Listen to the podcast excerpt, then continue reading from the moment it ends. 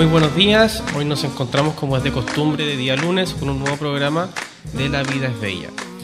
Eh, mi nombre es Sebastián Meriño, soy kinesiólogo del Centro de Uno Comunitario de nuestra comuna y el día de hoy eh, tendremos como entrevistadas a dos alumnas de quinto año de la Universidad de la Frontera que, nos, que están realizando su práctica profesional acá en el CEFAM de la comuna. ¿ya? Eh, buenos días, ¿cómo están? cuéntenme un poquito cómo se llaman, qué están estudiando, qué les ha parecido los sauces. Eh, bueno, mi nombre es, buenos días, en primer lugar, mi nombre es Javier Enríquez Rivera, eh, soy interna de, enfermería em, y estamos, o sea, estoy realizando mi segundo y último internado acá en el CESPAM de Los Sauces. Los Sauces me parece una comuna pequeña pero bonita y acogedora, además eh, estoy acostumbrada a las comunas pequeñas ya que soy de Purén.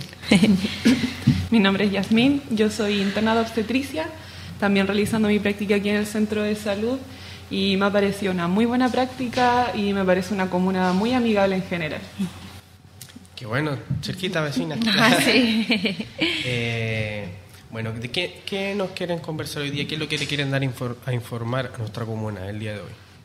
Eh, bueno, a modo general, mi compañera acaba de explicar, porque nosotros pertenecemos al PIRI, ella va a explicar lo que significa, luego vamos a hablar de dos exámenes que se realizan preventivos anualmente a diferentes grupos etarios de la población y también vamos a hablar un poco de vacunas eh, sobre el COVID en general y mi compañera sobre vacunas pero relacionado a su área.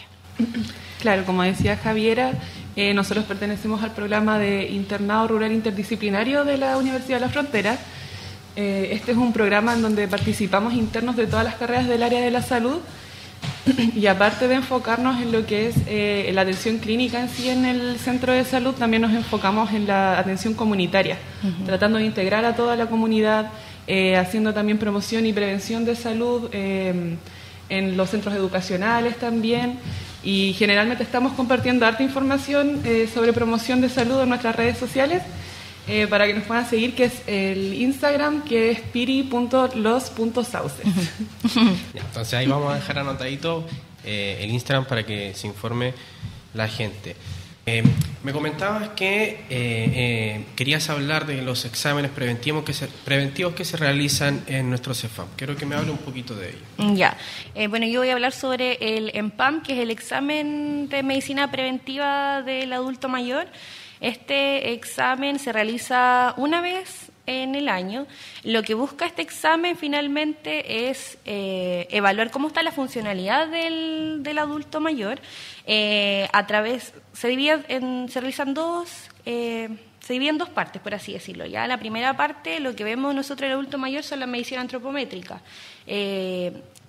controlamos presión arterial, pulso, peso, talla, índice de masa corporal, entre otros, y la segunda parte es para evaluar la funcionalidad del adulto mayor y también pesquisar ciertos factores de riesgo.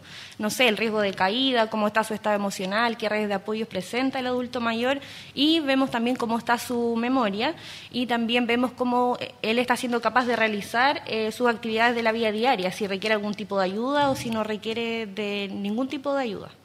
Perfecto. ¿Cuál es el rango de edad que se puede aplicar a este examen? Este examen es para toda la población que tenga 65 años o, más, eh, pero el examen que se está realizando está enfocado principalmente, que se está realizando en el centro de adulto mayor, es para aquellos eh, adultos mayores que no tengan patologías crónicas como diabetes, hipertensión o dislipidemia.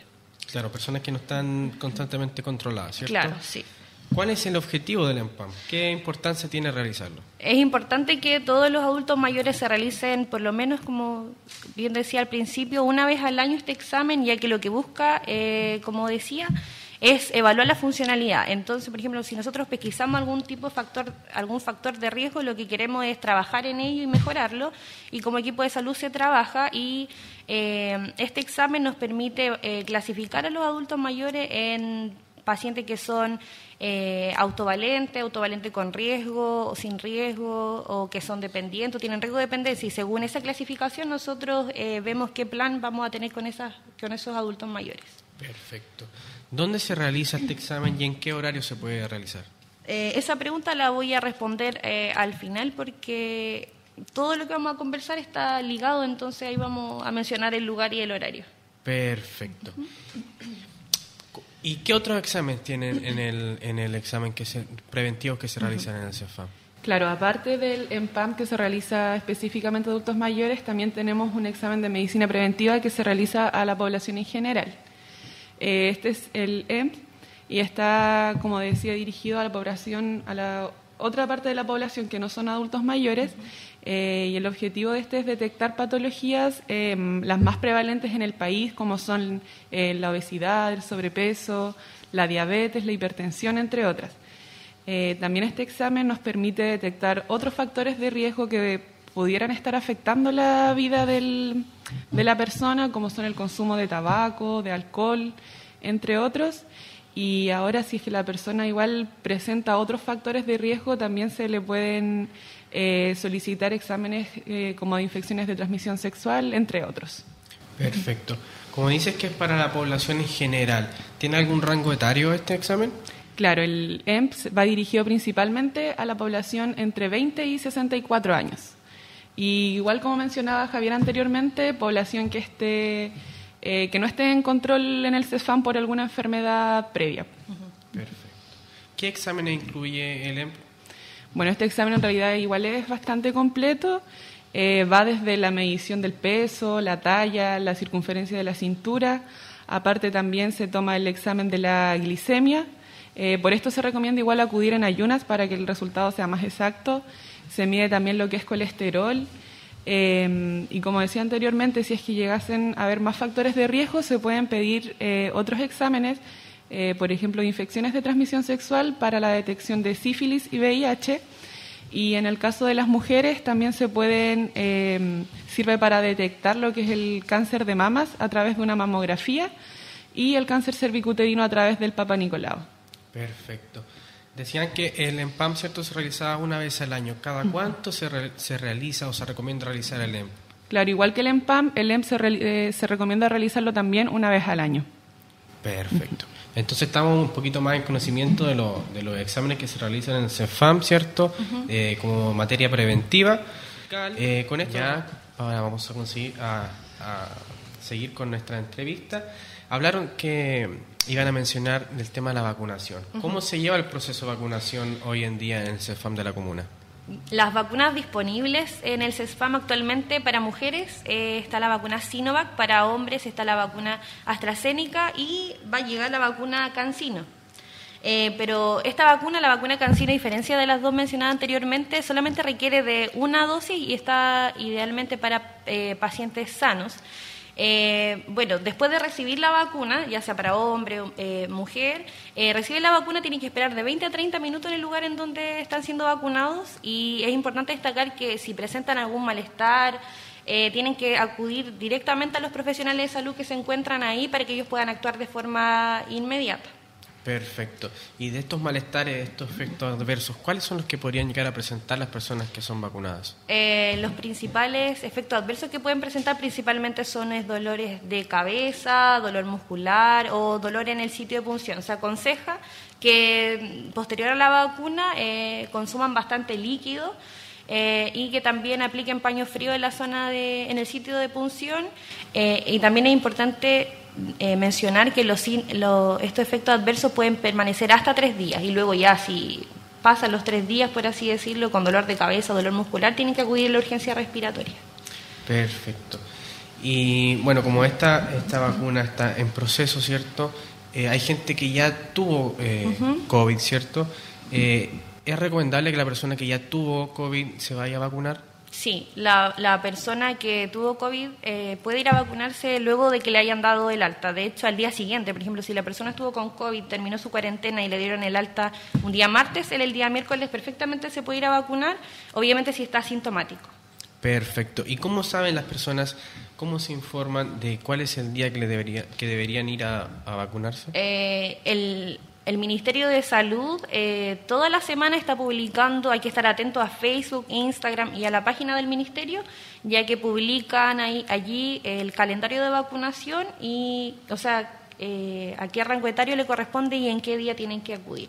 Perfecto, para eso también está eh, las redes sociales de nuestro canal que están constantemente informando a la población el tema de vacunación. ¿Ya? Eh, la, vacunación acá en nuestra comuna, ¿dónde se está, dónde realizando y en qué horarios? Ya, la, vacunación en sí se está realizando en el Centro eh, Integral del Adulto Mayor, que queda entre el CESFAM y el estadio.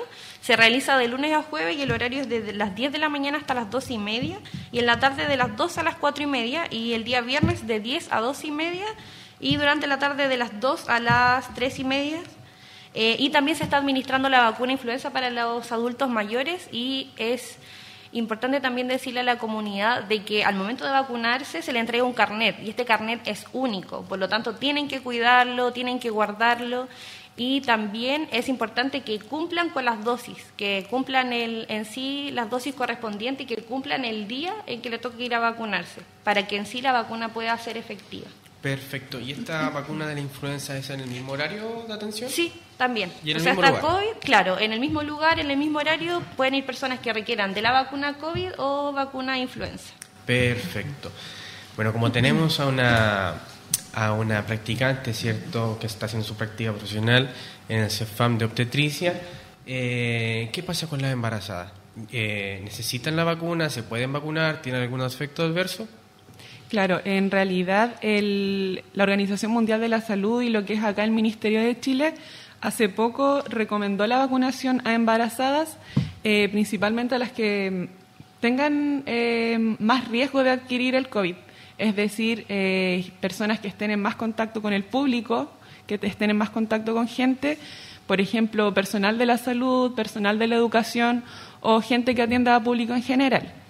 También se recomienda a embarazadas que tengan eh, otras patologías que estén o no asociadas con el embarazo, como por ejemplo obesidad, que estén presentando un síndrome hipertensivo del embarazo, eh, que tengan diabetes, ya sea pregestacional o gestacional, eh, que tengan enfermedades respiratorias, cardíacas o que estén en tratamientos con medicamentos inmunosupresores en general.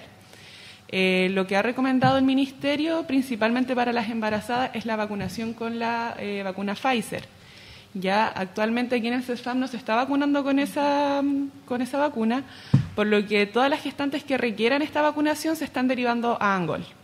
Perfecto. ¿Y desde qué semana se recomienda esta vacunación para las personas que están embarazadas? Sí, ahora se está recomendando solo a las gestantes desde las 16 semanas en adelante ya que todavía igual existen eh, pocos estudios y no se saben los efectos que pueda tener antes. Perfecto. ¿Y no hay ningún conocimiento de algún efecto adverso que se haya presentado?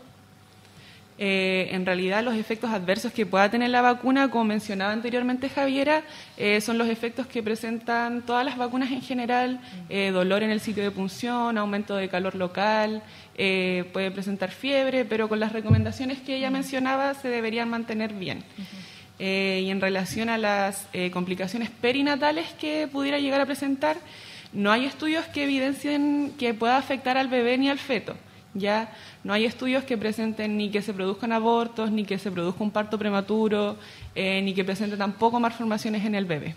Perfecto, entonces hacemos un llamado a toda la población a realizar, a ir a acudir y vacunarse. ¿ya?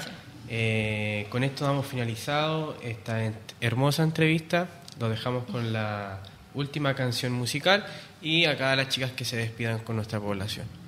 Eh, bueno, antes de pedirme, muchas gracias por la invitación, por permitirnos estar acá y poder informar a la comunidad y, e invitar a la comunidad que se vaya a vacunar. Es súper importante realizarlo y también los invito a que sigan manteniendo las eh, normas para prevenir el COVID, uso de, mascarilla obligatoria, lavarse las manos constantemente, uso de alcohol gel, respetar la distancia social para que todos estemos bien. Perfecto. Entonces nos despedimos con esta última canción y los dejo invitados para que nos encontremos nuevamente el próximo lunes.